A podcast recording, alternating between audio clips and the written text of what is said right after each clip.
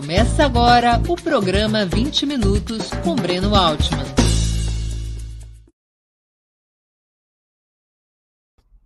Bom dia.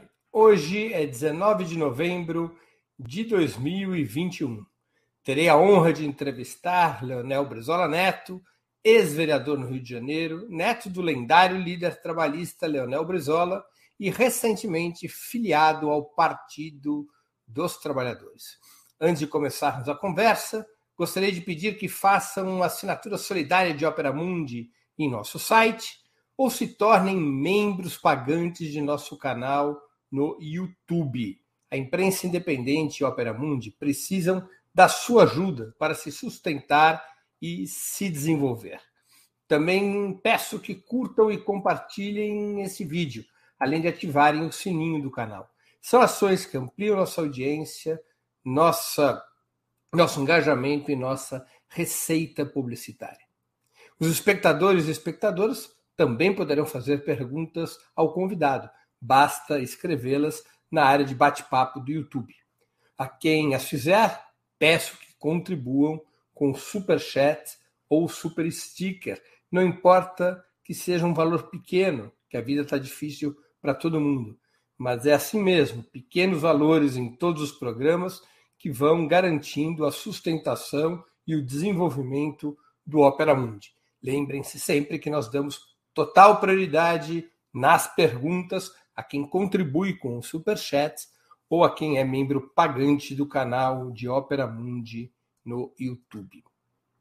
Outra forma de colaboração é através do Pix. Nossa chave é apoie.operamundi.com.br. Eu vou repetir: apoie.operamundi.com.br. Nossa razão social é última instância editorial limitada. O Pix é a forma de colaboração da nossa preferência, porque quando vocês contribuem pelo Pix, nenhuma parte dessa contribuição fica com o YouTube. É, vem toda a receita para nós. Quando a contribuição é via YouTube, um percentual alto fica com a própria plataforma. Perdão pela tosse, que a asma ainda está forte. Bom dia, Leonel Brizola Neto. Muito obrigado por atender nosso convite. Para mim é uma grande honra recebê-lo aqui. Bom dia, Breno. Eu que agradeço pelo convite e desde já quero te parabenizar pela atuação jornalística e a informação que você leva ao povo brasileiro. É importantíssimo nesse momento é, obscuro do país que a informação seja de fato apurada de todas as formas, né, de uma maneira extremamente democrática que possa chegar à população brasileira. Parabéns, viu? Obrigado, Leonel. Para que nosso público se localize melhor, eu vou te pedir um pouco para contar um pouco da tua árvore genealógica. O engenheiro Leonel Brizola teve três filhos, dois filhos e uma filha. Tá certo? Quem eram e quem são, e quem eram e qual deles é teu pai e quem são os demais netos? Olha, a, ali tá os três filhos do Brizola. O filho mais velho é o José Vicente Goulart Brizola, que era meu pai. Uh, o filho do meio é o João Otávio, que era o arquiteto e que auxiliou o meu avô Leonel Brizola na, nas construções, tanto do CIEP como uh, no Sambódromo do Rio de Janeiro. E a filha mais nova era a Neuzinha. Né? Uh, meu pai teve três filhos, eu, o neto mais velho, a minha irmã gêmea, Juliana Brizola, que é deputada no Rio Grande do Sul, e meu irmão Carlos Daut Brizola, que foi ministro da Dilma do é, Ministério do Trabalho. Ah, e os outros, isso, esse é meu irmão, exatamente, meu irmão mais novo. Ah, o João Otávio tem um filho, o João Eduardo, que mora em São Paulo, e a Neuzinha teve dois filhos, ah, o Paulo César e a Laila. Né? Meu pai teve mais dois filhos com outro casamento, a Maria Inês e o Vicentinho. Né? Uh, essa é a árvore. Infelizmente, os três filhos do Brizola já faleceram muito jovens. É, é, meu pai faleceu com 61 uh, para 62, o João Otávio com 63 e a Neuzinha com menos de 60. Dizer... Dos primos, quais que têm engajamento político? Você, e teus dois irmãos, só, Só, só, só nós três, de fato, adentramos a vida partidária, política, uh, desde cedo. Essa é a grande verdade. Meu pai foi chegou a ser deputado federal, era um, um grande músico uh, e foi em 89 deputado federal, mas depois se distanciou, acabou se distanciando também. Ao passo que somente nós três acabamos de fato militando e adentrando com tudo a vida política partidária. Você era do PSOL e agora está filiado ao PT. A Juliana é deputada pelo PDT e teu irmão mais novo também está no PDT. Sim, ele tinha também saído comigo do, do, do PDT. Uh, ah, ele tinha ido o Pátria Livre e foi absorvido no PCdoB e agora ele regressou novamente ao PDT. Tá certo. Bom, então agora a gente já pôde localizar a família. Um pouco o fio da história. da história, é isso aí. Você teve uma militância longa no PDT, ao lado do teu avô e dos teus primos? Olha, eu tive o privilégio de trabalhar com meu avô, ao lado do meu avô, uma espécie de secretário particular, aos 17 para 18, 18 anos de idade, ali para 93 e 94. Então, eu tive uma experiência profunda é, trabalhando ao lado do meu avô e que me deu uma oportunidade de ver quem o Brizola atendia, com quem o Brizola falava, com quem o Brizola não falava, dada as circunstâncias políticas da época. Né? Ao passo que automaticamente minha militância começa dentro do partido, acompanhando. E claro, quando você tem um grande líder como o Brizola, o líder é aquele que aponta o norte, aquele que ilumina o caminho, pavimenta, né? Então a gente segue de fato o líder. E era uma riqueza tão grande o Partido Democrático Trabalhista, ah, Breno, porque a militância se misturava com o povo, o povo se misturava com a militância.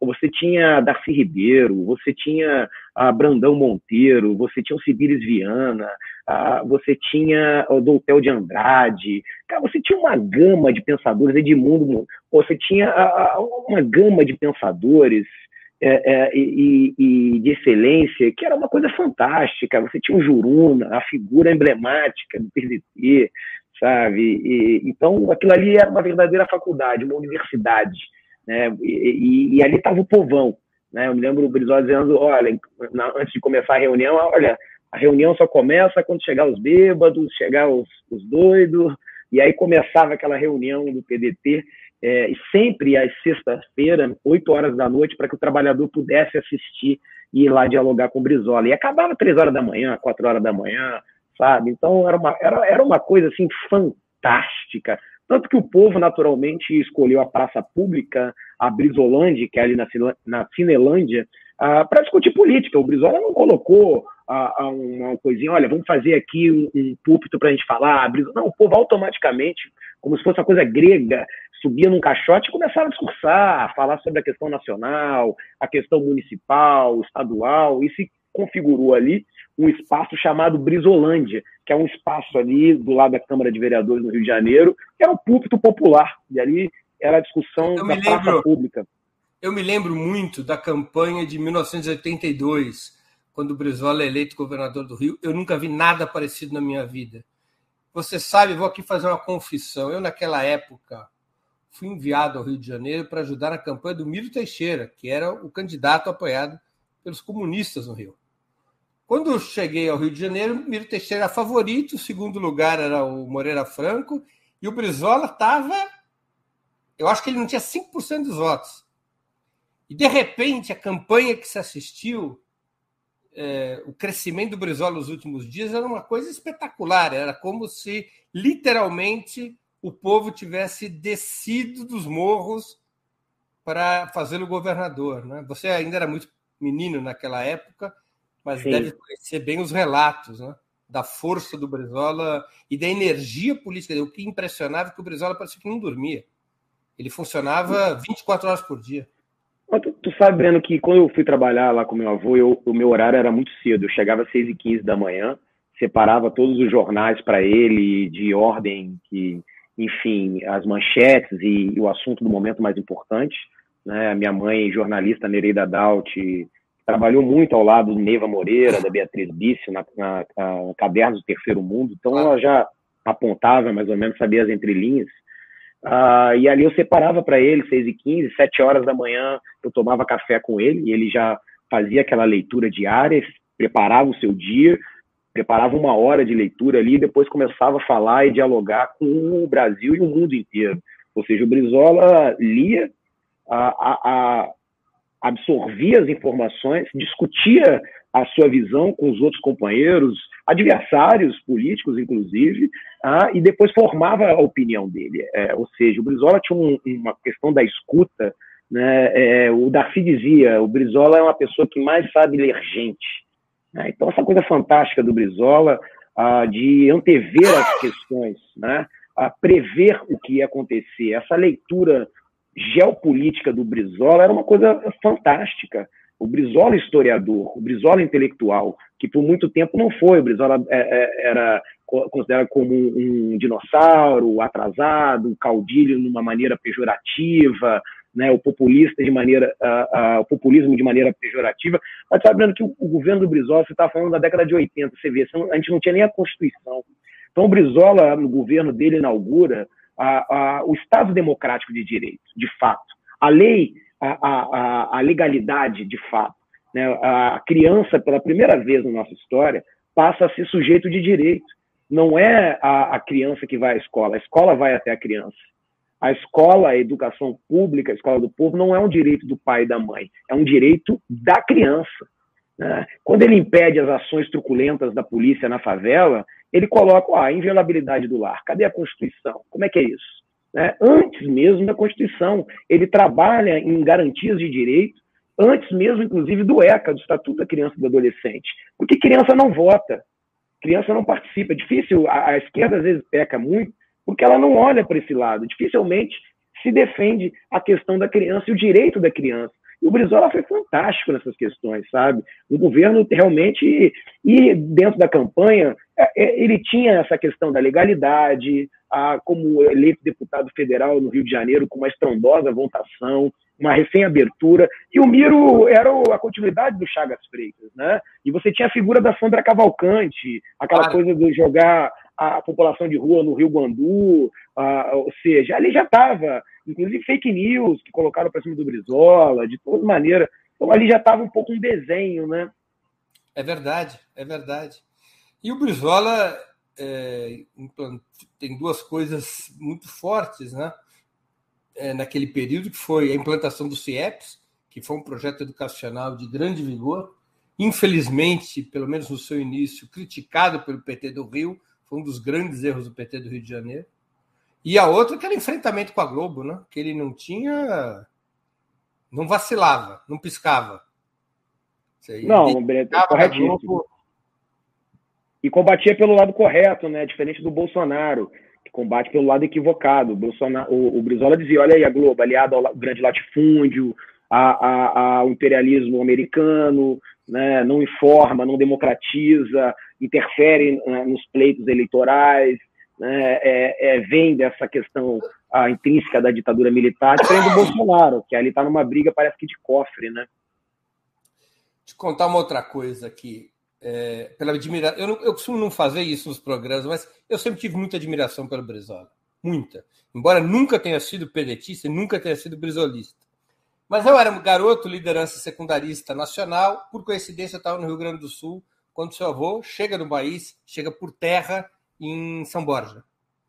É o primeiro comício silencioso que eu já vi na história, porque ele chega e ele não fala nada, ele faz, ele só olha para os quatro para o comício, que era gigantesco, uma cidade relativamente pequena, e a, e a, frase que ele começa o discurso, eu nunca vou me esquecer, era nós nos conhecemos.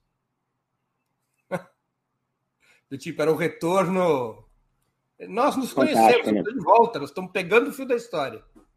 É, era uma figura né? Realmente carismática e muito, muito culto, né? Muito e é isso, Breno. Ele construiu o PDT, você vê, depois você perdeu uma grande sigla, como era o PTB, que estava organizado de norte a sul né, do Brasil, e ele, por, por, a, a, por, pelo fio da história, seria o sucessor do Getúlio do Jango na história, esse era o grande perigo, tanto que não queriam que o Brizola retornasse, o Ulisses Guimarães queria que o Brizola fosse o último dos últimos a voltar. Ah, queriam estender ainda final, mais. Não queriam o retorno do Brizola, do Prestes e do Arraes. Demora para aceitarem. Exatamente. Você vê como é que o fio da história é importante para a gente tentar compreender o momento atual. Né? Então o Brizola ele perde a sigla do PTB, não é fácil você construir um partido, tá? e ele parte de dois polos, do Rio Grande do Sul e do Rio de Janeiro, tá? no carisma, na oralidade da fala. Ele constrói quase chega a presidente da República, né, Breno? Você vê, o Brizola hoje é considerado e tratado e respeitado como se tivesse sido presidente da República. Né? Então, reconhecido internacionalmente nesse sentido. Ah, e a prática do Brizola nos governos ah, é aquilo que a gente sempre espera da esquerda, reforma agrária, ou seja, o Brizola fez reforma agrária no Rio Grande do Sul, dando da propriedade das próprias terras, né, é uma revolução educacional, a fomento de desenvolvimento na indústria nacional, a, ou seja, quando ele vê e faz a encampação da General Electric, porque a Bondenshare era uma subsidiária da General Electric em 61, e a ITT, a, é, TT, ou seja, americana de comunicação, é, é uma coisa ele grandiosa. Nacionalizou, ele nacionalizou por um dólar. E, e Breno, uma coisa que se discute pouco, ele foi furioso na... quando o Jango é. aceitou pagar o que hoje seria um bilhão de dólares. Furioso. No, no acordo do Santiago Dantas, nos Estados Unidos, com Roberto Campos. É ali que estava a sacanagem. Né? É uma, uma das brigas que ele tinha junto com o Jango. Né? E o Brizola encampou as empresas na justiça, não foi na canetada uh, do, do, governo. O Sibilis Viana, que era um grande companheiro do Brizola, um economista, uh, ele calculou o prejuízo. Né? Olha aqui, três horas da tarde, o parque industrial, a cidade, o centro de Porto Alegre, dá, dá, dá tilt, não tem energia. Como é que a gente vai escoar a produção? Como é que a gente vai competir com a região sudeste? Então o Brizola começou e provou na justiça que era lesiva. E tu sabe que o Brizola foi a, a Bondenshare, a AT&T, para negociar. Olha, vamos fazer uma parceria, metade metade. Vocês não querem reformar suas linhas de transmissões, vocês não querem comprar equipamentos novos, seus equipamentos estão obsoletos. A gente pode fazer uma parceria, fica 50%. Eles não aceitaram. Eles só queriam mandar o lucro para fora. Naquela eh, frase genial que o Brizola cunhou, as perdas internacionais da nossa economia. Então, o Brizola já tinha essa visão né, que o externo define o interno. O Brizola nasce no município pequeno de Carazinho, mas ali ele já tem esse entendimento. O, o, o, o município, a região, a nação e o mundo. Ele compreende esse processo uh, uh, enormemente. Aliás, ele tem essa compreensão uh, anti-imperialista antes mesmo do Getúlio. Getúlio, no governo, vai tendo essa compreensão, depois com a Carta Testamento, que ele selou com a própria claro. vida. E o Jango também vai tendo essa compreensão no Getúlio, desenrolar. Talvez o Getúlio fosse um nacionalista e o Brizola era um passo além, né? ele era um anti-imperialista. Não é a mesma coisa, necessariamente. Não, corretíssimo. O Brizola tava, era mais ainda, era um democrata radical, vamos dizer. É, uma, ou uma é. vez eu vi essa expressão do Muniz Bandeira, era um, era um nacionalista revolucionário. Né? Sim, verdade. Né? E pagou um preço altíssimo, né, Breno? O Bisola pagou um preço altíssimo, né? A, a, de tudo que ele conduziu, da maneira como ele via e colocava a, a, situação do país. Então, foi perseguido, ou seja, depreciavam Brizola até não poder mais. Você vê que até hoje, no Rio de Janeiro, se ficou aquela coisa cristalizada na cabeça das pessoas que o Brizola é culpado pela violência e pela favelização do Rio de Janeiro. o Brizola pega a polícia militar do Rio de Janeiro, você vê a diferença uh, do campo progressista com Brizola. A, a utilização da polícia militar pelo Brizola é de maneira progressista em dois episódios importantíssimos. Um foi na legalidade, que ele usa as brigadas militares na defesa da Constituição ah, na legalidade, ou seja, as brigadas fazem aquela primeira rede de proteção, se aliam com o povo, armam o povo né, na defesa, em barricadas. E a outra foi quando o Brizola encampa as empresas de ônibus no Rio de Janeiro, que você veja só, Breno, elas não queriam fazer a ligação da Zona Norte e Zona Sul. Elas queriam operar só nas áreas ricas da cidade. E a transporte público, o Brizola falou, não, que história é essa? E na Zona Norte, pública. principalmente, não queriam a Zona Oeste, né? Sim, a Zona Oeste era um verdadeiro apagão, né? Total apagão. Tanto que o Brizola ficou. chegar na praia. A Zona Oeste não tinha como chegar na praia no Rio. Não, eles não queriam, principalmente os meninos jacaré, é, negros de tão pobres, pobres de tão negros, como diz a Vera Malaguti, de frequentar a Zona Sul. Tem um vídeo, acho que até é, muito antigo, passava na manchete, e que mostrava a Zona Sul. olha essa gente horrível que vem na praia. Ou seja, você vê que tem uma ligação, você vê aqueles comentários daqueles médicos contra os médicos cubanos. Olha, parece as nossas empregadas domésticas, que coisa horrível. Você vê que essa mentalidade escrota, me desculpa o termo da palavra, mas é assim, essa mentalidade reacionária, isso sempre existiu.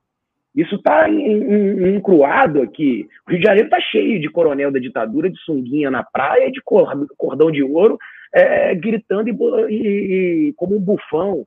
É, é, e isso aí se transformou, claro, uh, seja no Bolsonaro da vida atual, né? Ou, era o que era aqui um Sivuca, um deputado que também dizia que bandido bom era bandido morto. Quer dizer, essa história ela não, não é de agora. O Bolsonaro sempre defendeu o que defendeu, né, Breno? A sociedade que decaiu. Isso é uma coisa clara.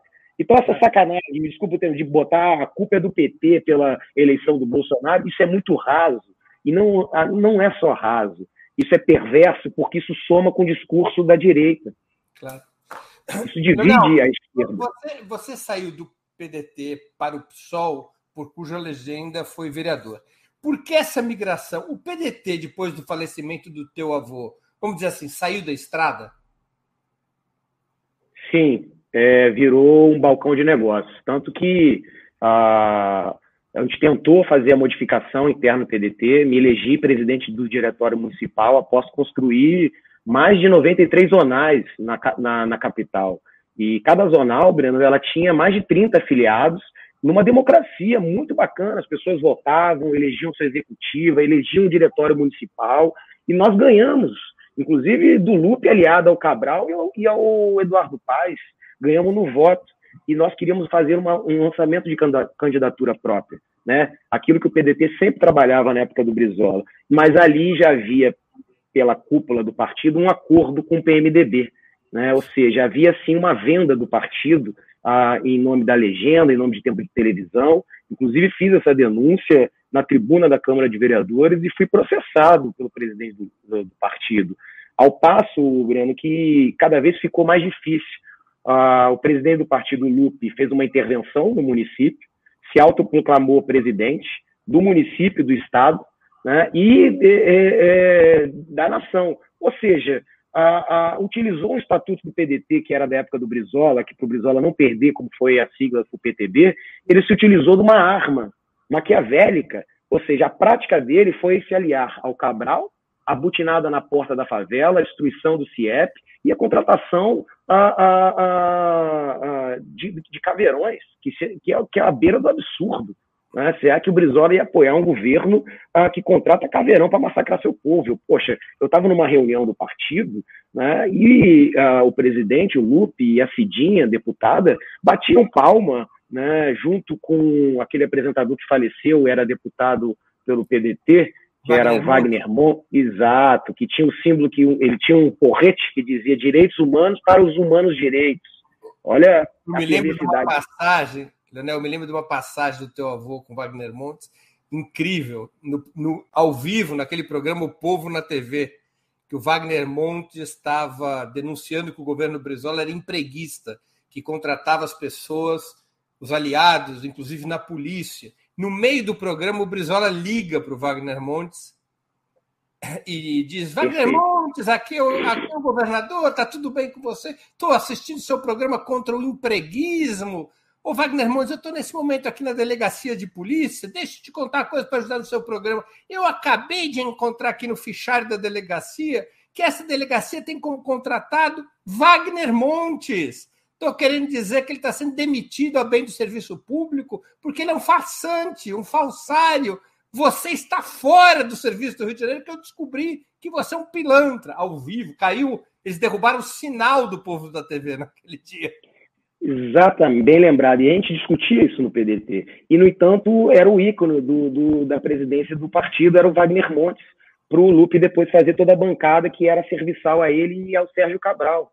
Né? Então, quando a gente discutia no partido que era um assinte fazer a UPP, que aquilo ali era gravíssimo que estava acontecendo, que colocar teleférico no alemão não era dar dignidade de fato, nem melhorar economicamente a vida das pessoas, e está provado o que, que aconteceu. Quer dizer, o, o, você veja o cúmulo do absurdo, ô Breno, de a presidência do partido, um cara que se diz brisolista, junto com a Cidinha e os outros deputados, né, elogiar a política pública de segurança do Cabral, do Mariano Beltrame, e dizer que o Brizola errou. dentro da casa do Brizola. Né? E quando eu fui é, fazer intervenção, além de pedir democracia interna, rotatividade na sua direção partidária, como todo partido de esquerda deve ter, para que possa oxigenar novas lideranças, emergência, ou seja, emergir jovens lideranças, renovar a ação dos quadros. Né? Ah, eu fui, inclusive, agredido com um soco na cara pelo presidente do partido. Quer dizer, além de ser processado né, é, é, por denunciar a venda do partido para o PMDB do Eduardo Paes e do Cabral, tá? Que, é um, que, que são antítese da prática política do Brizola e o governo do Brizola. Tá? Ah, ao passo, depois desse episódio, Breno, eu falei, pô, vem cá, eu não tem como permanecer num partido dessa maneira. Um partido que se utiliza a, a, a, do seu poder para fazer alianças espúrias, né, para poder enriquecer o seu próprio patrimônio pessoal, que é o caso do presidente do partido. Agora, que é um... O, o, o Lupe, ele não tinha sido um assessor próximo do Brizola? Não, ele começa com Marcelo Alencar e ele adentra, uh, Breno, com a turma do chaguismo. O PDT praticamente nasce no governo. Essa é uma questão que tem que ser discutida. E aí, o Brizola também não é um cara que perseguia funcionários. Então, se tem um bom trabalho, vai ficar, vai permanecer, né? Então, o Brizola era uma coisa muito democrática, ele não tinha essa de perseguição, nem muito menos aparelhar, não aparelhava. E aí, ao passo que adentrou no partido uma turma chaguista, né, do Chagas Freitas. Que e aí veio. veio é, veio, veio, veio antes até um pouco depois do Miro, porque veio, veio o Salvador Fernandes, veio mais um outro companheiro, que agora eu me esqueci o nome, veio o Lupe e veio o Marcelo Alencar essa turma era permeável o chaguismo. Então o Lupe nunca foi. O Lupe era filho de um jornaleiro, né, eh, que tinha uma banca de jornal que vendia os jornais uh, do, do Brasil e do mundo inteiro em Ipanema. Aí tu me explica, como é que alguém que é filho de um jornaleiro né, vai assumindo posições não democráticas, ou seja, esperando as pessoas falecerem para assumir, né, monta um império e hoje é uma pessoa milionária que mora num triplex na Avenida Atlântica, e tem um padrão de, de riqueza incompatível né, com o Partido Democrático Trabalhista. Se ele fosse um grande empresário, né, tivesse uma cadeia de lojas, de restaurantes, não sei. Agora, nesse sentido fica claro, né, e essa era a nossa discussão lá dentro, né, enriqueceram em cima do CPF do meu avô Leonel Brizola, vendendo a legenda do partido nos municípios. Né? Essa que é a verdade. Ah, quando o PDT faz oposição ao Lula em 2002, né, e depois adentra, há uma modificação por completo. Ali há um empoderamento do Lupe, né, quando ele assume o Ministério do Trabalho. Além de ele aparelhar o partido com a família, que é uma coisa que o Brizola nunca fez, né, ele utiliza a fundação do partido não para fazer pesquisa, não para recuperar a memória do Brizola, não para digitalizar o acervo do Brizola, que está há 17 anos que a gente luta para que haja essa digitalização e a publicidade, publicidade né, tornar público a ideia e a prática do Brizola, para que as gerações possam conhecer. Nada disso, nada disso. Ele utiliza em mecanismo próprio. Então fica claro que ali é um partido que se perdeu após. Na verdade, é, é exatamente um PTB do, do Roberto Jefferson.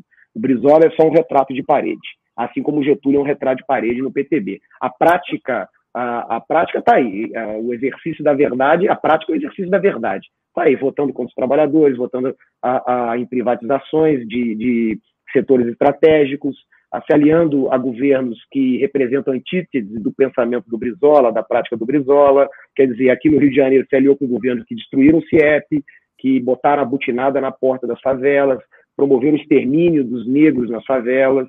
Quer dizer, tudo isso sobre a bênção do presidente do partido. Então, quando a gente defendia o contrário, a gente era massacrado e colocado na Sibéria, inclusive agredido né, pessoalmente, ameaçado, sabe, dentro da família, criava um discórdia, inclusive, entre os irmãos. Quer dizer, é, é isso, é, é, um farsante, esse Carlos Lupes, eu chamo ele de Charles Lupe I, o imperador, porque está há 17 anos como presidente de um partido, e, Breno, há 17 anos é, é o mesmo diretório nacional, as mesmas figuras. Então, quando você pede eleições diretas para presidente do partido, aí te colocam na Sibéria, aí você é traidor, você é são, acaba recebendo as maiores violências, uh, incompatíveis, inclusive com a violência do bolsonarismo, né? Ou seja, a mediocridade que se instalou, infelizmente, ao passo que ficou impossível a minha vida política no PDT e defender o legado do meu avô Leonel Brizola. E o único partido naquele momento que fazia oposição ao Cabral, ao PMDB, e tinha um, um, um laço, um traço bacana, com um freixo sobre os direitos humanos né, é, e a educação, era o PSOL. Ao passo que me, eu fiz essa minha, minha ida, ah, fui acolhido por os companheiros, é, tem suas dificuldades, tenho minhas críticas também ao partido, mas eu tenho boas lembranças. Militei no, no PSOL por sete anos, né, me elegi com eles. Tenho minhas críticas, essa turma que era do PT, que era contra o CIEP, acabou adentrando, foi toda para o PSOL. Esse foi um pouco do problema também. Renan, deixa eu te perguntar uma coisa. Como é que você vê essa absorção, ou essa aliança, ou essa fusão entre o Ciro e o PDT de hoje? Olha. É... Ciro Gomes tem alguma coisa a ver com o trabalhismo? Não tem nada a ver, né? Porque, primeira coisa, o Ciro Gomes, o Ciro Gomes ele quer juntar. Eu li o livro dele. Tá? Ele quer juntar o Getúlio e o JK. Eu acho que o próprio trabalhismo ah, mostra quem é o Ciro. Tá? Eu vou dar algumas questões aqui que mostram claramente que ele não tem nada a ver com o trabalhismo. A primeira questão dela é quando ele coloca num projeto nacional de desenvolvimento uh, duas coisas que são antagônicas uh, em si em políticas públicas. Uma coisa é o Getúlio. Né? O Getúlio escreveu a Carta Testamento, Breno, mostrando quem eram os inimigos do povo brasileiro e mostrou a solução, que o Estado era quem fomentava o desenvolvimento nacional. Sem Estado não há desenvolvimento nacional. E as proteções sociais, proteções laborais. Tá? O Estado democrático de direito. O Juscelino Kubitschek, na qual ele quer juntar, né, mostra totalmente ao contrário, que a multinacional é a mola que vai alavancar o desenvolvimento do país, aquela 50 anos em 5, tá? que é a mãozinha do Fernando Henrique. Né? Ele foi do também do Fernando Henrique, o Ciro Gomes, né? do real. Vamos ver, vamos colocar. Então, só aí já há uma contradição. E por trás de toda a contradição há um falseamento. Né? Agora, a, o, o, o, Ciro Gomes, na verdade, é aquilo que o, que o Darcy Ribeiro fala, é alguém que vem, a, a, um tecnocrata, que vem de uma multinacional e adentra grandes cargos do governo. Ou seja, fica nessa dobradinha. O cara fica assume grandes cargos no governo, ministérios, Banco Central, ou, ou, ou que vale, ou que a coisa seja equivalente, e depois volta para a multinacional. Como é que alguém que trabalha em duas multinacionais privadas, a CSN e a Vale do Rio Doce, que promovem o saqueio das riquezas nacionais do país e a superexploração do trabalho do povo, pode falar em nacional desenvolvimentismo, do Brizola e do trabalhismo. Coisíssima nenhuma. Me desculpa o termo que eu vou utilizar, é picaretagem. É picaretagem. A outra maneira, como é que, que eles querem juntar com o DEM, essa aproximação que eles fizeram e já estava se realizando lá atrás a, a, a, com o LUP, né? inclusive com, com o ACM Neto, já tinha essa aproximação que eu já havia denunciado ah, em 2013, inclusive, a aproximação do PDT. Agora, se o ACM descende do Lacerda, o ACM, Antônio Carlos Magalhães, descende do Lacerda, e se o DEM descende do PFL, cujo maior nome do PFL era o ACM, inimigo mortal do meu avô Leonel Brizola, né, na qual o Ciro Gomes tem uma belíssima foto beijando a mão, né, como é que você vai fundir o DEM com o PDT sem apagar o passado e as lutas. A Rede Globo foi quem mais combateu o Brizola. Então, como é que, como é que eu, eu vou a fazer essa aliança? Quer dizer, eu vou largar o suicídio de Vargas, né? A encampação da ITT que nós estamos falando aqui agora, né? ou, ou seja, a legalidade, o golpe de 64, tanto que o Ciro sequer, eu não vejo uma palavra a, a, do, do, ecocídio promovido pela, pela, pela Vale em Mariana e Brumadinho. Aquilo ali é a tragédia nacional. Aquilo ali é um crime. além de levarem nosso ouro e tirarem nosso couro, né, promoveram um ecocídio no nosso país. E não é uma única palavra. Por quê? Porque eu fui funcionário de alto escalão da multinacional. Então, essa coisa da, da alta burocracia, né, que vem de alto escalão de multinacionais para dentro do governo e do governo para multinacional, isso é antítese do trabalhismo. A outra é a retórica desse discurso da corrupção, esse discurso denista. É? Esse discurso denista não faz parte e nunca fez parte uh, do trabalhismo e do discurso e da prática trabalhista. Nós vamos, somos certeiros. A economia, o bolso do trabalhador. E outra questão, oh, Breno, o Brizola, toda essa trajetória que a gente está falando do Brizola, O Brizola só foi candidato por duas vezes. Por duas vezes. Cara que a gente tem um lapso da ditadura militar. Eu não sei onde é que o Ciro estava também, nem a família dele. Agora, a, a, nos momentos cruciais da história, o Brizola recuou. Nos momentos cruciais. Nos momentos cruciais, o Brizola recuou, soube fazer as alianças necessárias né, e identificar aquilo que o povo né, apontava. Né? Assim foi quando ele deu praticamente 90%, transferiu 90% dos seus votos ao Lula no segundo turno, em 89. Né? Depois, ali fomos massacrados pelo Fernando Henrique. Ah, não havia como fazer a luta no primeiro. E depois foi vice do Lula. Teve é, a, a, a, ou seja, a visão, né, a humildade né, de recuar para apoiar a, a, questão do Lula. E esse contexto da, da, da, dessa disputa do Lula e do Brizola, né, das vindas e vindas dos dois, sempre temos que contextualizar na história, para que a gente não seja raso e, não promova enganar ainda mais esse ambiente poluído uh, de falsas informações. Então o Brizola recua, apoia o Lula, eu participei daquela campanha maravilhosa, sabe, dos dois. Ah, ah, então, ali há esse ida e vinda. O Brizola dizia que faísca, a madeira boa é que saía a faísca boa. Né? Ou seja, madeira boa da faísca. Essa é a boa madeira. O Brizola gostava dessas analogias. Né? Por isso a questão de regionalidade do Brizola e com o mundo, essa coisa bacana né, do Brizola. Ah, e nunca perdeu. Né? Então, nos momentos cruciais, os dois sempre estiveram juntos. Né? E em 2002, quando ele apoiou o Ciro, né, ele teve esse desentendimento no meio da campanha no primeiro turno. Pediu para o Ciro recuar. Veja bem, Ciro, por favor, recua, vamos apoiar o Lula para a gente ganhar no primeiro turno. Porque ele sabia, né, ele sabia que separados, desunidos, seremos degraus para a direita chegar ao poder. E assim a história nos mostrou claramente, toda vez que nós fizemos essa, essa, essa separação que ele dizia, uma escada por aqui, outra escada por aí, a direita sobe mais rápido e chega ao poder antes da gente e massacra o povo brasileiro. Massacra o povo brasileiro.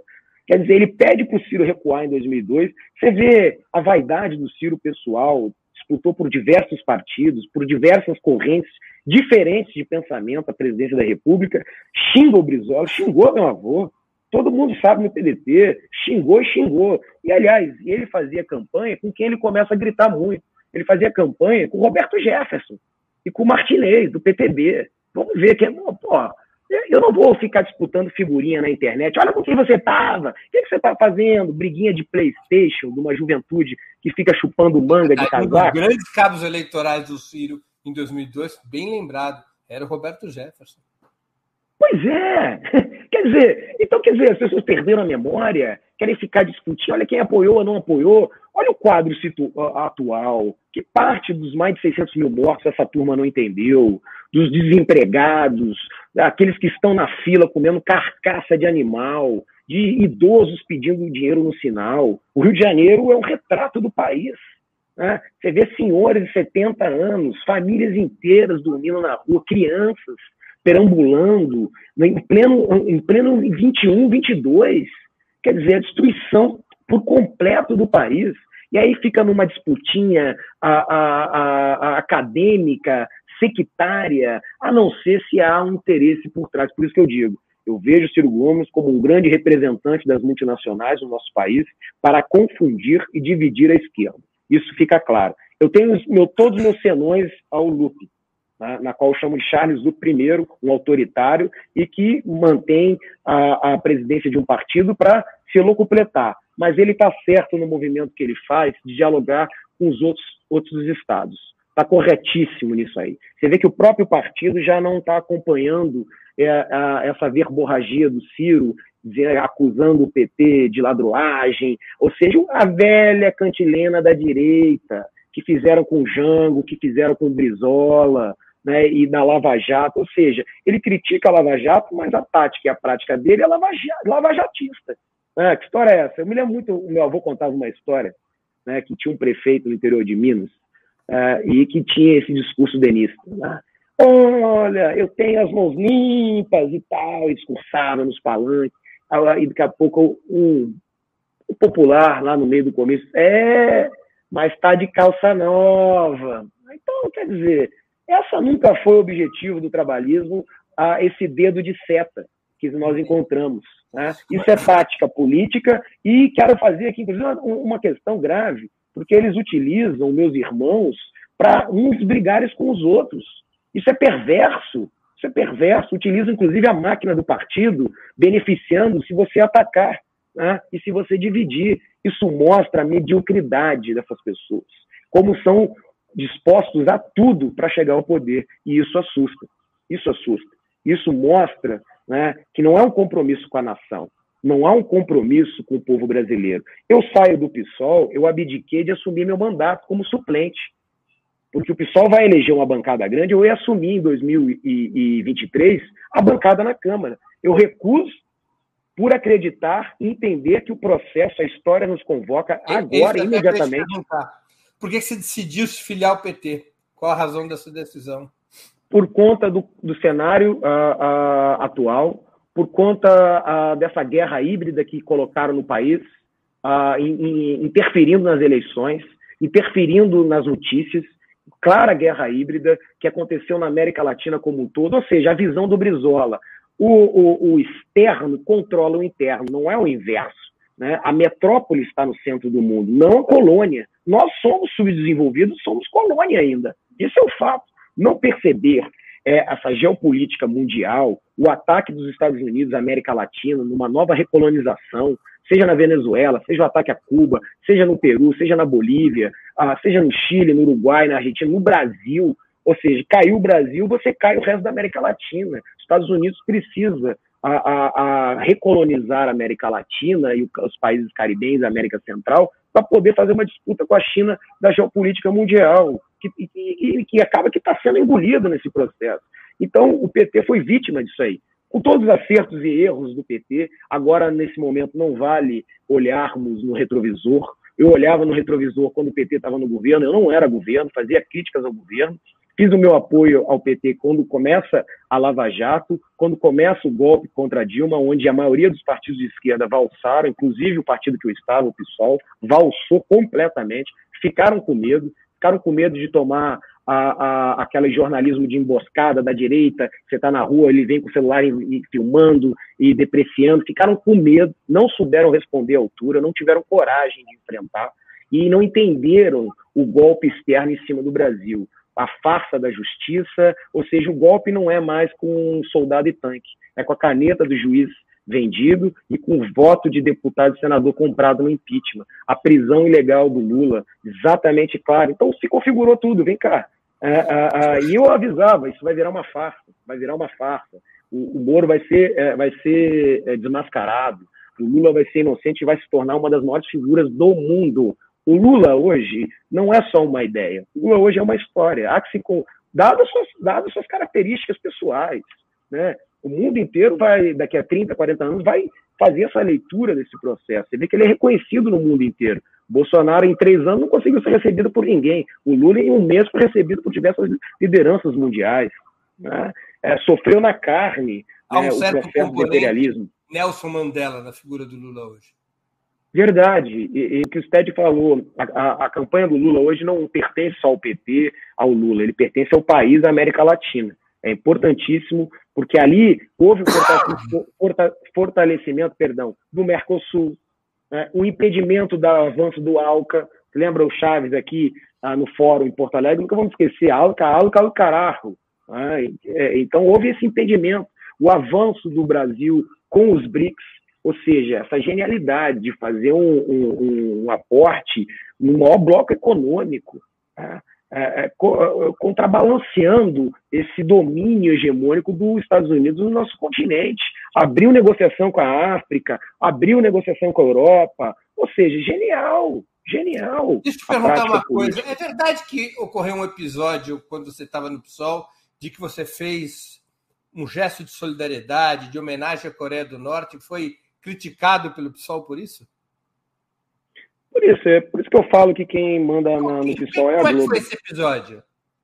Foi o seguinte, a gente fez uma discussão sobre tanto a Coreia do Sul como a Coreia do Norte, sobre é, tratado de paz, unificação e terminar com as armas nucleares.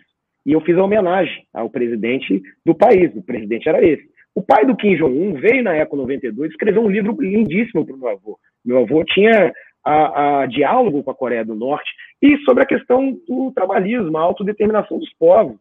Eu não vou dialogar o que, que ele está fazendo, mas a intenção. Inclusive, ele foi reconhecido pela imprensa internacional como alguém que queria fazer esse acordo, diminuir as tensões numa região altamente conflagrada. Né? É, ou seja, e aí o pessoal entrou na, na, onda da Rede Globo, que a Rede Globo do Guga Chakra foi lá e deu uma nota, começou a bater. Aquela figura do Felipe Neto, que veio da Rede Globo e é produzido pela Rede Globo, também bateu. Ah, o pessoal não pode a, a aceitar um, a, uma defesa da ditadura. E aí a bancada do PSOL, que acompanha as manchetes da Globo, também endossou, inclusive o Freixo.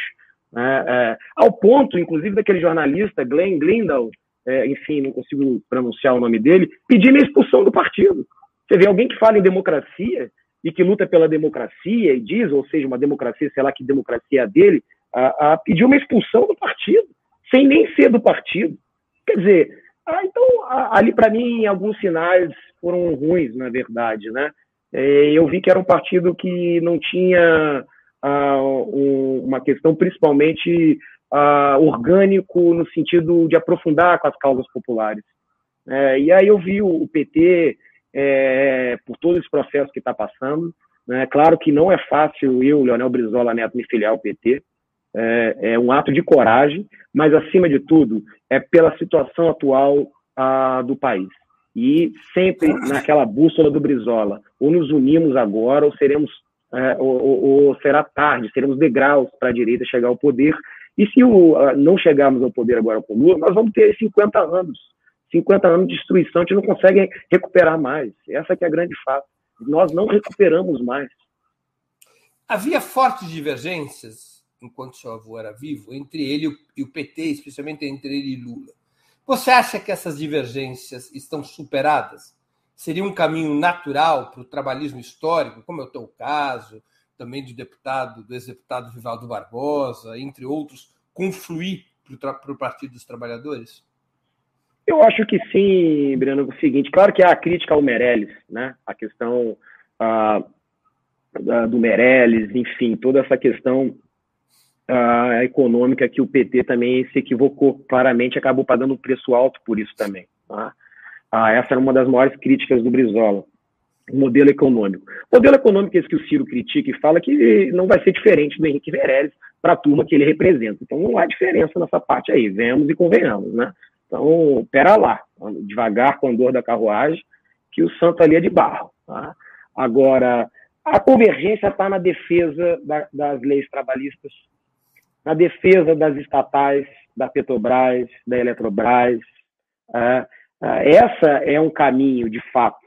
Né? Você vê que o PT vota é, todo unido né? na defesa da, da, classe trabalhadora, diferente dos outros partidos, como PSB, PCdoB e PDT, que cada um vota de uma maneira como acha que tem que ser seu mandato, ou seja, não há uma, uma verticalização das ideias do estatuto do partido.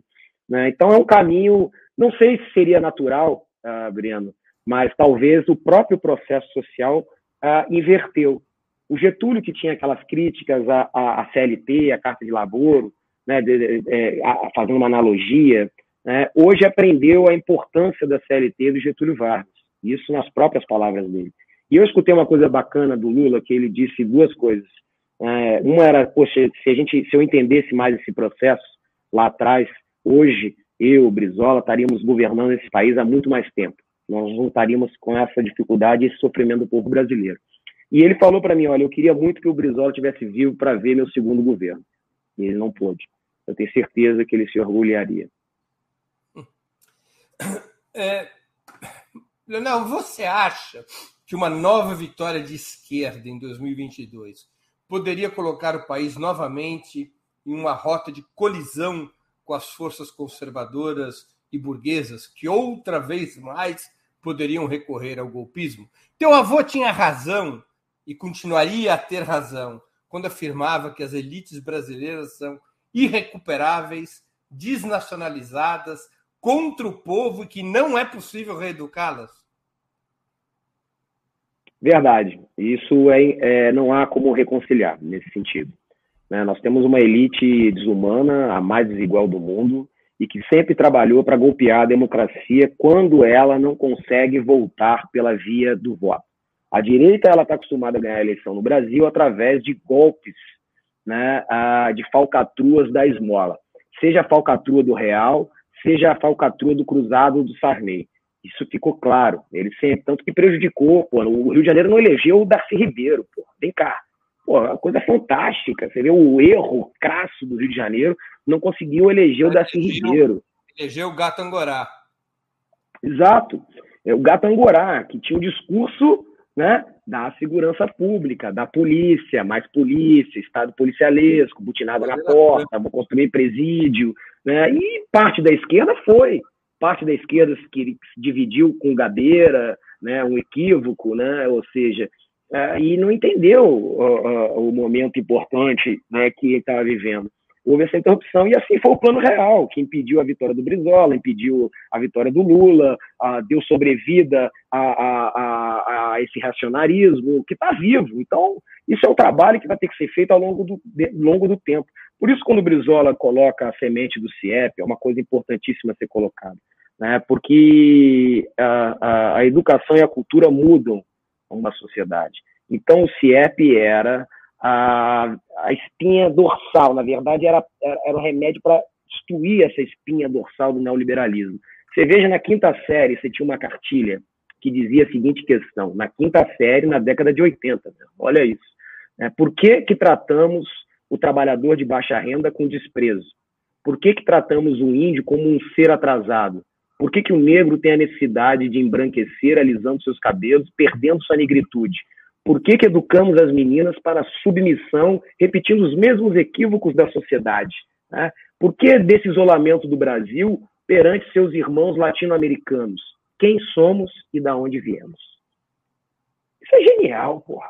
Isso é genial. Na quinta série, você colocar um animador cultural, botar uma televisão de 29 polegadas, que equivale botar um supercomputador na escola pública, para as pessoas assistirem o Jornal Nacional e depois fazer uma crítica, ah, isso, isso só no governo Brizola e da Ribeiro, né? É esse, essa, essa dupla de BG, esse Cosme e Damião, que, é, que eu digo que é, é inseparável, né? Então, pô, você juntou três gênios. O Darcy, a, o, o, gênio da educação, o Brizola, a, gênio político, e o gênio da arquitetura, Oscar Niemeyer um projeto desse era para era inundar o Brasil inteiro. A gente fica falando das autocríticas que o PT tem que fazer. Talvez a principal é fazer uma autocrítica de joelhos por ter sido contra o CIEPS. Na prática, o PT já fez isso, porque a Marta Suplicy, quando foi prefeita, e ao fazer o. Como chamava aqui em São Paulo? Esqueci. O CELS. Ela assume, em parte, a concepção do CIEP, é uma autocrítica na prática, mas foi um dos maiores erros da história do PT, especialmente do PT do Rio, a crítica aos CIEPs, né? que era a mesma crítica muito parecida com a da direita. Exato, a mesma crítica da direita, que na pensão. Quando o Brizola, você veja bem, quando o Brizola bota um elevador na favela, né, aquilo ali foi uma gritaria. Né? Pô, a favela botar elevador para preto, para ali, aquela coisa horrorosa sabe? Essa dignidade. Quer dizer, o Brizola levou luz para quem estava na escuridão. Ou seja, o Brizola botou o elevador para dar dignidade, as pessoas subirem lá no alto do morro com as compras, né? a senhora poder chegar em casa, levou água, levou luz, e pavimentou, e botou uma escola de primeiro mundo. Ou seja, as elites jamais permitiriam que isso avançasse. É a mesma elite que deu o golpe também junto na Dilma e no Lula. Não iam permitir. Você acha que a pessoa Agora, ali e você acha que aceitaria?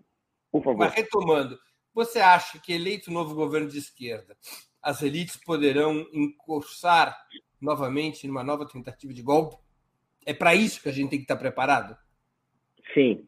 Eu, o golpe ainda está em curso. É aquela coisa do Lacerda. O Getúlio não pode ser candidato. Se for candidato, não pode concorrer. Se for se concorrer, não pode ganhar. E se ganhar, não pode assumir. Se assumir, não pode governar. Esse é o fato. A tentativa era criminalizar o PT e acabar com o PT. Essa era, de fato, o maior partido da América Latina, um dos maiores do mundo, que tem, ou seja, orgânico, democrático internamente, com todos os seus senões, né, Breno, como um partido grande e que já ficou em governo, né? agora a tentativa era criminalizar o partido. Né, para que se criasse aqui uma criminalização da política, por isso que esse discurso da corrupção e tal, é, é justamente é, para criminalizar a política, para, para, por trás disso, botar um gestor da multinacional. Olha ali que eu estava falando do Ciro e, e, e altos escalões das multinacionais. Bota um gestor da multinacional, ou seja, o gerente da multinacional, para determinar as políticas públicas para o setor privado, ou seja, o sequestro do orçamento né, para o setor privado. Essa é a grande luta. É, é, o que era o golpe militar lá, aquela golpe para dar para pegar o filé mignon, a, a, a, autonomia do BC e a Petrobras, isso que sempre teve em curso. O Lula impediu esse avanço. Agora há que ficar atento, olhar e vigiar, porque quem dá golpe não é para ficar só quatro anos. Quem dá golpe para ficar 20, 30, 40 anos. O golpe ainda está em curso, a eleição não vai ser fácil, tá? vai ser uma eleição dificílima. Não pense que é, é, é, o bolsonarismo está morto, porque quando a gente tem uma gíria aqui no Rio de Janeiro que fala o mal do urubu é achar que o boi está morto, não está morto. E ainda tem muitas bandeirinhas por aí, ou seja, as viúvas do Lacerda, esse chaguismo, tá tudo aí, né, é, esperando uma oportunidadezinha. A terceira via não consegue se viabilizar, isso é uma vantagem para o campo da esquerda, que o Bolsonaro é, é, fragmentou a direita, a direita não consegue mais uma unidade, isso nos dá uma vantagem, mas também nós temos os inimigos na trincheira que começam a tirar para dentro na hora errada. Atira quando está no governo, aí você tem crítica, aí tá bom. Agora, na hora, no meio de uma guerra, né, no meio de uma disputa grave, uma situação gravíssima que estão passando, atirar para dentro da trincheira agora não é o momento. Ou seja, faz um papel equivocado, um papel uh, de, de pouca visão. Então, há que ficar atento, porque não há como fazer essa conciliação. É um outro governo. Eu acho que assume e tem que radicalizar. Eu me, eu me recordo também que, curiosamente, quem faz a. Quem tem um papel importante na aproximação entre Lula e Brizola para 98 foi um ex-deputado do PT que depois participou da fundação do PSOL, né? o, o Milton Temer, o grande amigo Milton Temer. Tem essa curiosidade histórica. Ele foi o maior defensor dentro do PT da chapa Lula-Brizola em 98. É, a chapa Brizula, né, que a gente queria. Sim, meu querido amigo Milton Temer, está no PSOL, um dos fundadores. É, e tem um grupo de aula com ele. Primeira linha. Sim, sim grande camarada. É, Leonel, por que você acha que foi tão débil a resistência ao golpe de 2016, apesar dos governos petistas terem alcançado é, importantes triunfos sociais e terem gozado, ao menos até 2014, de bastante apoio social e eleitoral? Eu acho, Bruno, que uma das principais questões que nós perdemos foi a, a disputa da comunicação. A gente perdeu a batalha da comunicação. A gente deixar que uma mamadeira de pênis, uma, uma cartilha gay, é, é, adentrasse a discussão política, né, isso a gente não percebeu e perdeu a batalha das comunicações para a direita. A direita trabalha muito bem, se vem de fora nessa guerra híbrida. Isso fica claro.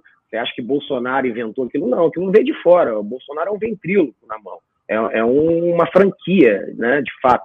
Que agora parece que o Moro vai assumir essa outra parte, vai tentar né? Eu, é, com aquela cara, a, a, a, aquela cara invernizada, né? Aquela cara enrijecida não vai muito longe, né? Isso o Ciro está certo. Eu acho que essa candidatura não vai muito longe. Né? Mas é justamente essa parte. Você acha que mesmo perdeu... no golpe de 2016, pré-Bolsonaro, foi na batalha de comunicação que se perdeu e que, portanto, acabou não tendo uma resistência efetiva à deposição da presidenta Dilma? A batalha a gente perdeu quando o Lula assumiu e, e não fez a regulação da comunicação no país. Embora se avançou e começou a melhorar, blogs progressistas, você vê aí, deu chance, né? Isso é bacana, começou, mas isso não chegou à massa, à população. A população ainda se informa pela televisão, tá? Você anda aqui nas favelas e houve, houve, um, e houve um mudança, uma mudança no tabuleiro da mídia também. Aqui, de, de fazer essa, essa leitura também. A gente perde a batalha lá atrás, porque quando a gente não faz a regulação, ah, não abre emissoras progressistas, não incentiva jornais progressistas, Né? A comunicação, quem não se comunica se trombica, e a direita é malandra, né? Fez através de WhatsApps, de redes, de jornais, você imagina um jornal diariamente, todo dia, batendo no Lula, batendo na família do Lula, dizendo que o Lula era isso, e o Lula era culpado daquilo. Né? É, ou seja, 24 horas, mais de 10 anos, uma campanha mais suja e sórrida do que fizeram com Brizola e com Getúlio, mais acentuada porque durou mais tempo, isso fica difícil de você tirar das pessoas. Ou seja, você planta uma mentira e vai fazendo, ela vira verdade. Para você desfazer aquilo ali, é muito difícil. A população ainda não tem a consciência nacional. Ela pulou a parte do livro para a televisão. Então você vê a população há uma, um, um, ganho econômico nos governos do Lula e da Dilma, né? A, melhora a, a, a, sua vida economicamente, tem televisão nova, tem geladeira nova, a, tem um carro novo, melhora, faz uma reforma no seu, no seu lugar, né? enfim.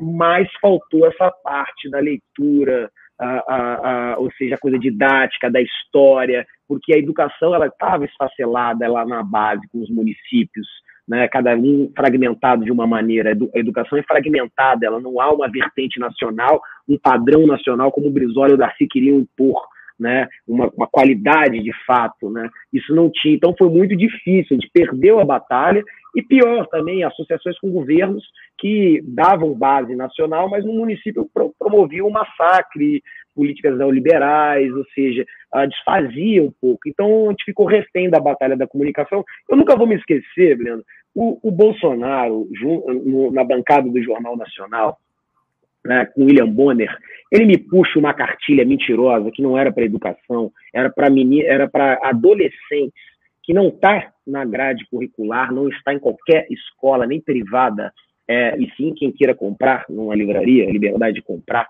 e de ler o que você achar, a, a, ele mostra, e o William Bonham, em vez de, como jornalista, a, a, falar, não, isso aí é mentiroso.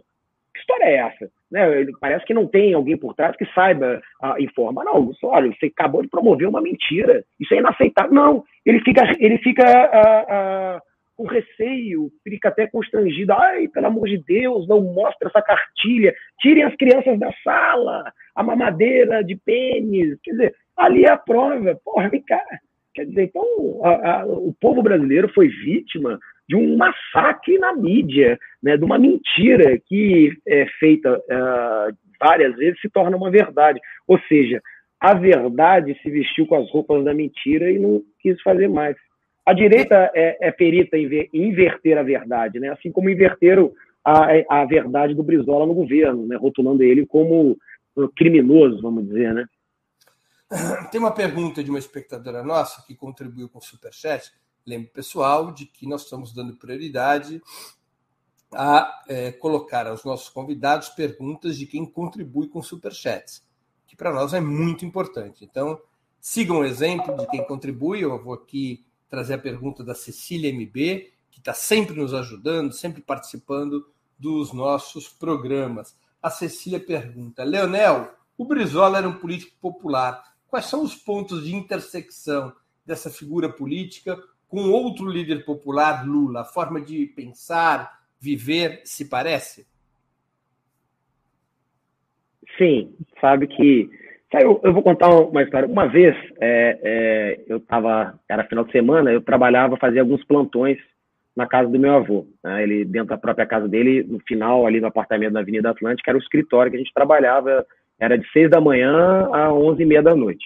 E final de semana a gente dava um plantão. Então, às vezes eu entrava sexta-feira de noite, só saía segunda-feira de manhã. Ele não dava moleza, não. É, é isso que você falou, ele não dormia. Porque ele trabalhava até meia-noite, uma hora, e já às sete horas da manhã estava a 100 por hora, né? ela pergunta, a liderança, uma vez, o motorista do meu avô, a gente ia pegar o Lula para fazer já o acordo da chapa da chapa Brizula, que estava se configurando para 98. E aí o motorista era o seu Sérgio, né, de antigo da família, ficou doente e eu fui buscar o Lula no aeroporto Santos Dumont. Naquela época, Santos Dumont era uma coisa mais aprazível, você ficava na vitrine, esperava o passageiro chegar, era uma coisa bacana, né? Você já via, o cara já posava na pista caminhando, ele já entrava no saguão, era uma coisa mais humana, daqueles corredores longos, parece um free shop. Né? Ah, e aí eu peguei e veio o Lula, mais o assessor dele. Aí ele me olhou assim, oh, sou o Leonel, vim aqui buscar e tal, meu você, pá, que bacana e tal. E ele sentou, eu achei que os dois iam atrás, né? Ele sentou do meu lado, ou ia botar o assessor na frente. Não, ele sentou do meu lado e foi conversando coisas da vida cotidiana. Parecia que nos conhecíamos há muitos anos. E passado muitos anos depois, né, eu encontrei ele num evento aqui no Maracanã, ele olhou para mim assim, olha, tu não foi meu motorista? Quer dizer, essas coisas assim, popular, né, é, é, essa, essa é, sensibilidade, né, o Lula é como o Brizola, sabe ler gente. Isso está em falta, isso você não encontra mais na classe política. Né? Você vê ele andar aqui na favela do Rio de Janeiro, entrar a, a, no botequim, conversar com o dono, a, a tomar um café ali, pá, de uma simplicidade, isso a gente não encontra mais. Essa coisa simples, ou seja, identificado com a raiz do povo, e todos os dois têm uma trajetória de muita adversidade na vida, né? seja o Brizola e o Lula passaram por muitas adversidades, né? O Lula talvez pelo, pela configuração do Nordeste tem uma configuração mais aguda até do que o Rio Grande do Sul, embora muita miséria, mas não há aquela extrema da questão da fome, né? Mas são dois que de fato, né? O Brizola acabou adentrando outro caminho pela educação e, e, e se, se, formando e trabalhando nesse sentido, e o Lula mais nessa questão da, da de curso técnico, profissionalização, né, uh, e liderança uh, sindicais. Então, são, são figuras que se entrelaçam na nossa história, no cotidiano da vida e na prática política. A prática política mostra, né, uh, de fato.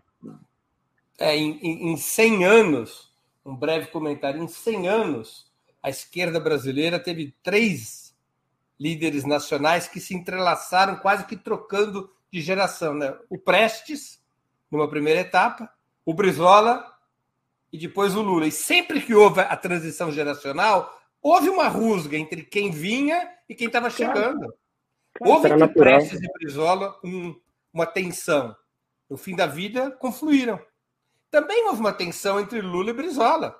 Era normal, porque era uma troca de geração, não era apenas uma, digamos, uma questão política, era uma troca geracional. Cada um desses três comandaram os, os, principais episódios da história do país, né? A coluna Prestes, a campanha da legalidade e as greves operárias de 79 a 80, Claro. Eram você, vê, você vê a grandeza do Prestes também em apoiar o Getúlio. Você vê a grandeza. Isso que eu falo, que às vezes falta humildade em determinados, em determinados candidatos. Essa visão da nação, a do povo brasileiro em primeiro lugar, a do que projetos pessoais e questões pessoais. E isso a, a, tanto Lula como o Brizola, o Prestes já demonstraram estarem à altura, né, de, uhum. de, de, representarem de fato o povo brasileiro. Né? Leonel, deixa eu fazer uma outra pergunta que tem a ver com seu avô. Você acha que o tipo de resistência oferecido por teu avô em 1961, na campanha da legalidade, você mesmo já se referiu a ela nessa entrevista, chamando o povo às ruas, até mesmo distribuindo armas, além de ter dividido o exército, segue sendo um bom exemplo de como resistir ao golpismo?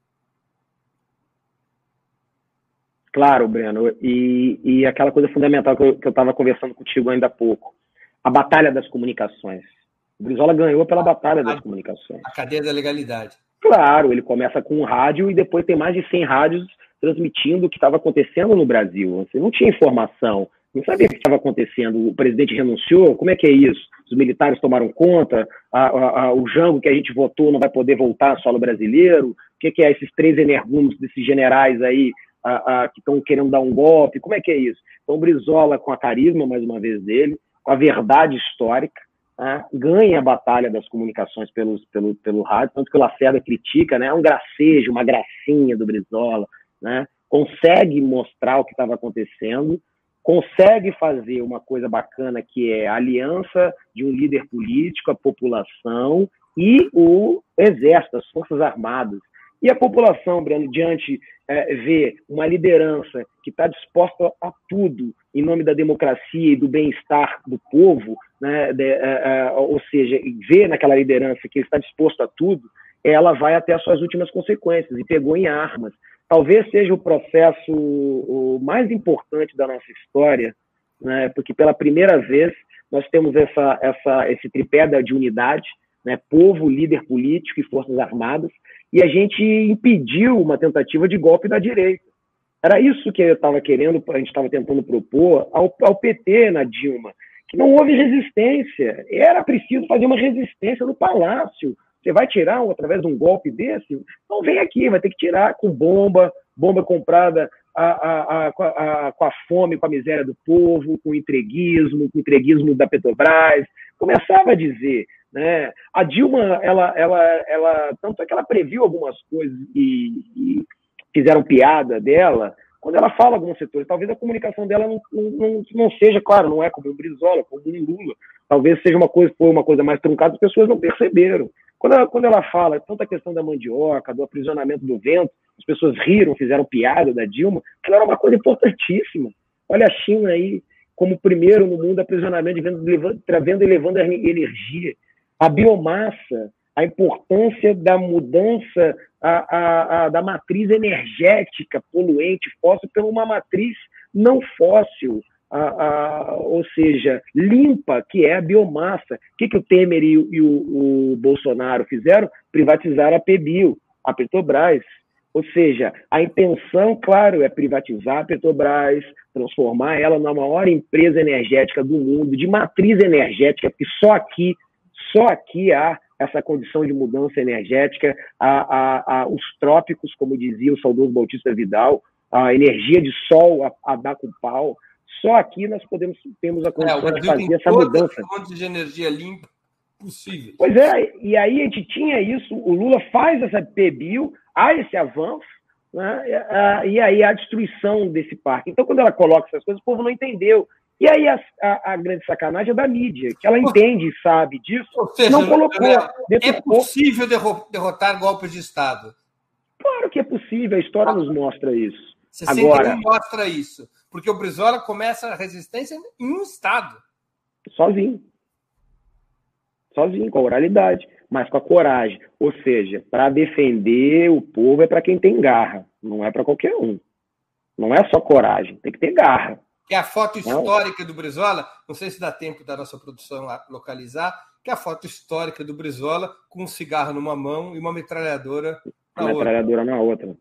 E isso, por exemplo, 12 anos depois, né, aconteceu no, com o Allende, no Palácio da Moneda.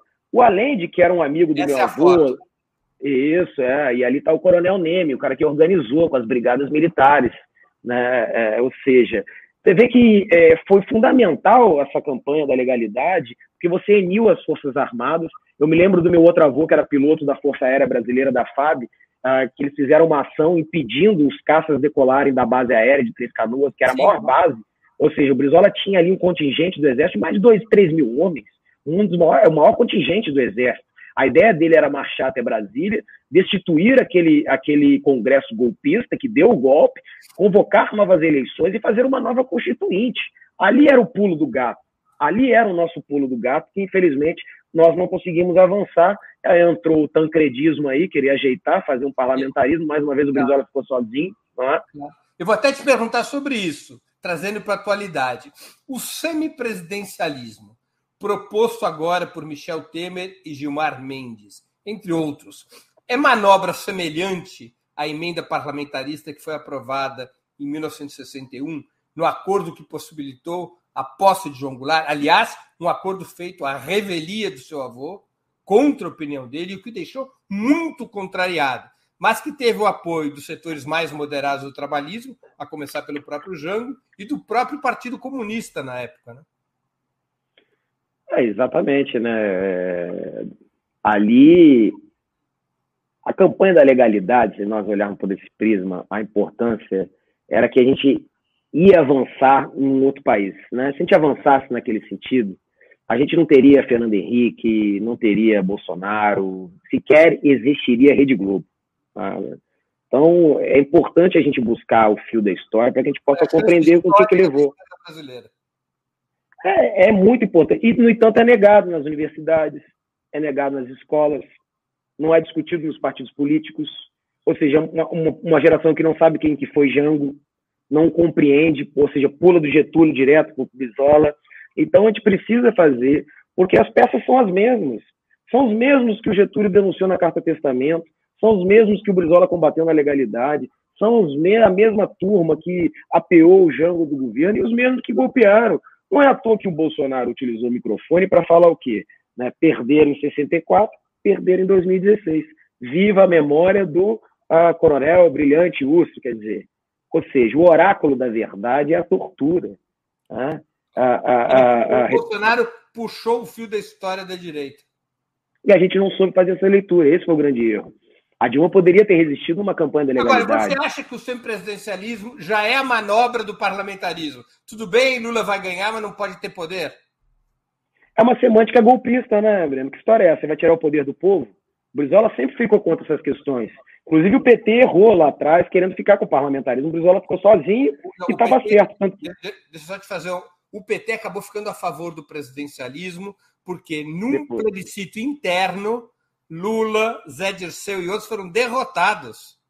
Isso, a base verdade. do PT votou pelo presidencialismo contra o parlamentarismo. Os grandes defensores no PT do presidencialismo eram Vladimir Palmeira, Davi Capistrano, Milton Temer, que defenderam Sim. firmemente o presidencialismo. E aí o PT acabou fazendo a campanha do presidencialismo, mas por decisão da militância, a direção era parlamentarista. Boa correção, Branco. Corretíssimo. Você veja aí com essa bancada da BBB, do Banco, da Bíblia e do Boi. Como é que você vai fazer parlamentarismo?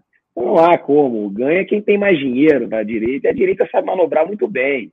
Né? O que a gente tem que melhorar são os partidos, uh, uh, uh, são os partidos, oxigenar, tornar transparente, democratizar as questões internas, não há, por exemplo, como um partido que se diz democrático, ter alguém que fica 17 anos como presidente. Isso é inaceitável.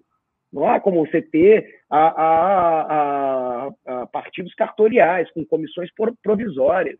Isso é inaceitável. O que mostra um pouco dessa esquizofrenia parlamentar de alguns partidos de esquerda, que votam uma maneira sim, outra maneira não. Não há uma coisa homogênea, não há uma coisa a, a, a colocada. Isso é, é, uma fragmentação ruim dos partidos políticos que talvez ficaram mais interessados né, na corrida eleitoral, na, na carguinho parlamentar, em carguinho no governo, e aliança aqui, e aumento do fundo partidário, mas o que entra nunca sai para formar a, a, novos quadros. Você vê, o, PT conseguiu trabalhar de maneira uh, democrática, com mais rotatividade, né, é, com mais liderança saindo.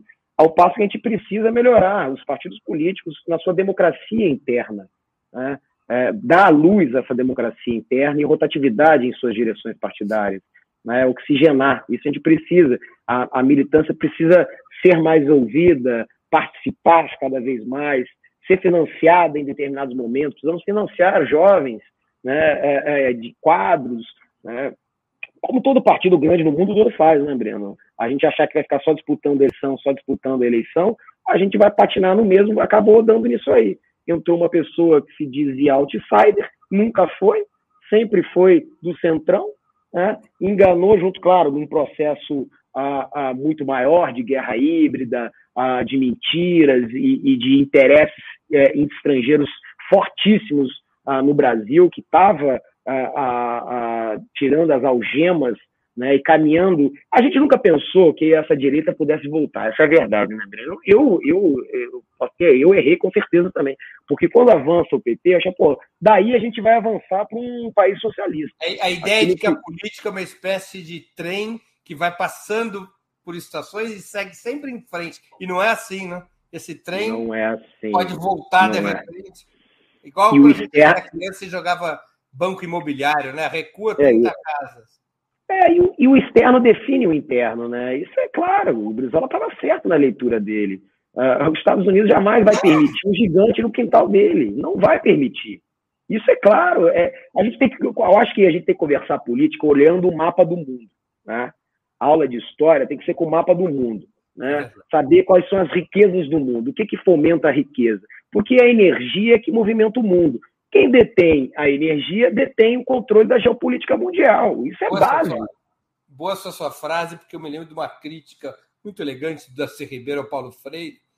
O Paulo Freire tinha acabado de dizer que a educação tinha que ser feita com o mapa do bairro, e o Darcy Ribeiro não, a educação tem que ser feita com o mapa do mundo. Não com o mapa do bairro. senão a gente vai usar ampolhos, que nem cavalo, e a gente não vai perceber, quando a gente percebe, a gente é golpeado, foi o que aconteceu.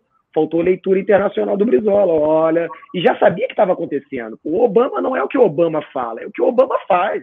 Estava claro. sendo investigada, o pré-sal, jamais, com a riqueza dessa, em solo brasileiro, jamais ia ser permitido que a gente pudesse. O vírus é forte. É, é verdade, né? É forte. Leonel, você entra no PT com alguma tarefa específica, com algum projeto específico? Pretende ser candidato em 2022? Sim, eu pretendo uma, uma tarefa de tentar dialogar o trabalhismo, tá? de principalmente no interior do Rio de Janeiro fazer essa reconstrução. Tá? O ano que vem é o ano do centenário do Brizola e centenário do Darcy Ribeiro. Então, é, estou trabalhando ah, em, principalmente na preservação do seu acervo, ah, com a Associação Cultural Leonel Brizola, que nós formamos.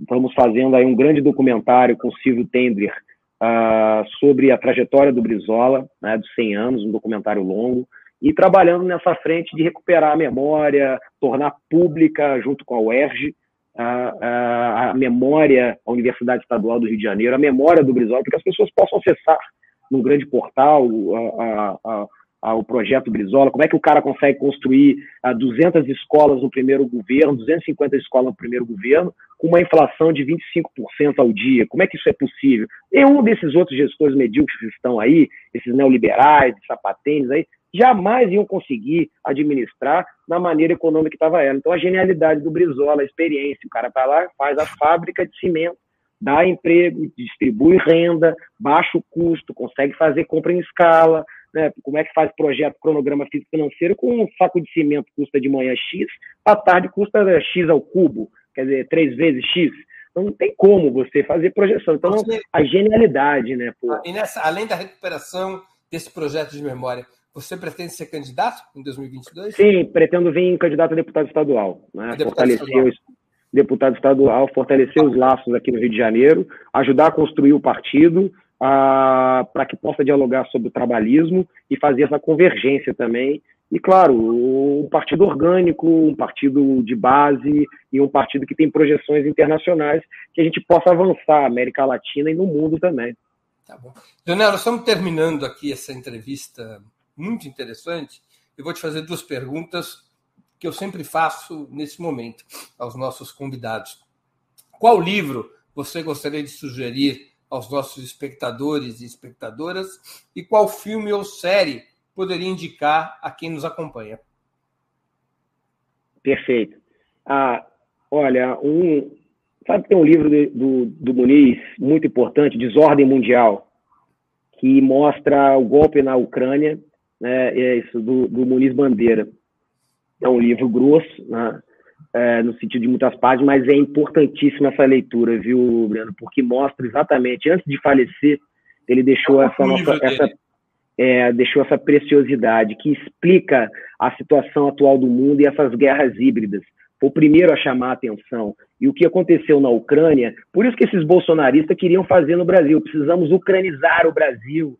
Aí está o processo do lavajatismo, do golpe a, a, jurídico, a, dessas manifestações violentas, ou seja, isso é muito importante a leitura uh, desse livro, mostra o papel da Rússia, a tecnologia da China, da Rússia em contraponto aos Estados Unidos, é muito importante essa leitura, viu, uh, do Muniz Bandeira, uh, para que a gente possa compreender a atual situação do Brasil perante o mundo, né? lembrando que nós não somos metrópoles, somos colônia, né? E aquela a, a velha fórmula, né? Tira daqui produto praticamente cru, produz na sua matriz, enriquece no mundo através da nossa miséria e da nossa fome, né? as perdas internacionais Legal. da economia.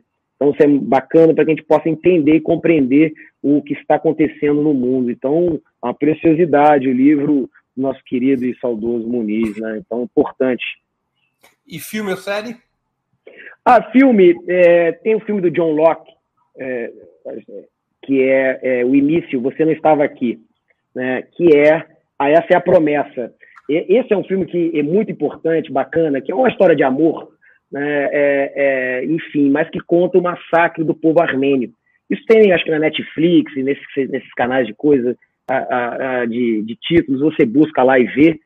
é muito bacana esse filme, conta uma história que não é contada em lugar algum, um papel de romance por trás, mas toda a dramaticidade do que foi o massacre dos povos armênios e um pouco da geopolítica mundial naquele momento. É um filme muito bem feito e com apresentação de atores muito, muito, muito bacana.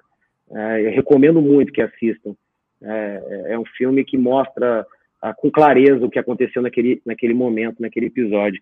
E o outro é Se Você Não Estava Aqui, que mostra a precarização do trabalho, né? Principalmente, eu acho que é importante nesse momento, porque isso é um, um desdobramento da terceira via trabalhista inglesa com Tony Blair, né, que começa com essa discussão do novo trabalhismo, um pouco que a gente escuta por aqui, né, na verdade, um certo candidato que vem com livrinho, tá?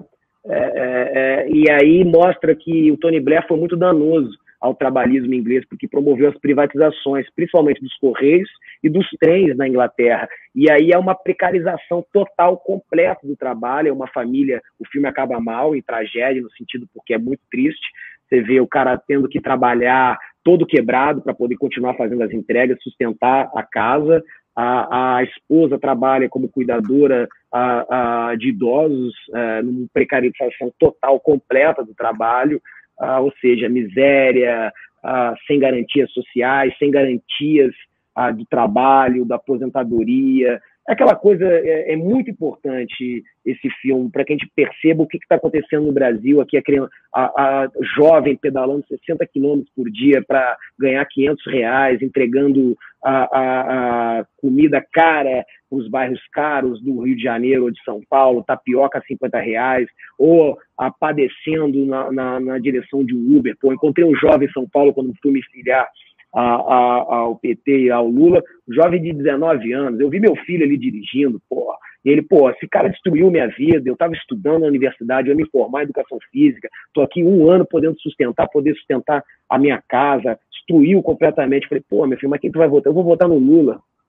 Meu pai também vai votar no Lula, porque dessa maneira não está dando para viver. É inaceitável o preço da gasolina. Eu não consigo, vou andar mais aqui, mais seis meses, eu não consigo nem manter o carro. O carro está caindo aos pedaços. Quer dizer, é, é exatamente esse diálogo que está acontecendo com o Brasil. Né? Ah, você vê a, a, o ministro da Economia aplaudir a, o trabalho informal Quer dizer, isso é uma perversidade desumana, não tem aposentadoria, você quebra uma perna, você fica sem trabalhar, fica sem renda, ou seja, Uh, fica claro que essas nomenclaturas, empreendedorismo, uh, você vai ganhar e quem você vai ser dono do seu próprio emprego, isso é uma canalice, meritocracia, tudo isso não existe, tudo isso é para ludibriar o trabalhador, iludir e jogá-lo na precariedade, sem futuro, sem nada. Então, são dois. É, é, um, é um filme muito importante para isso.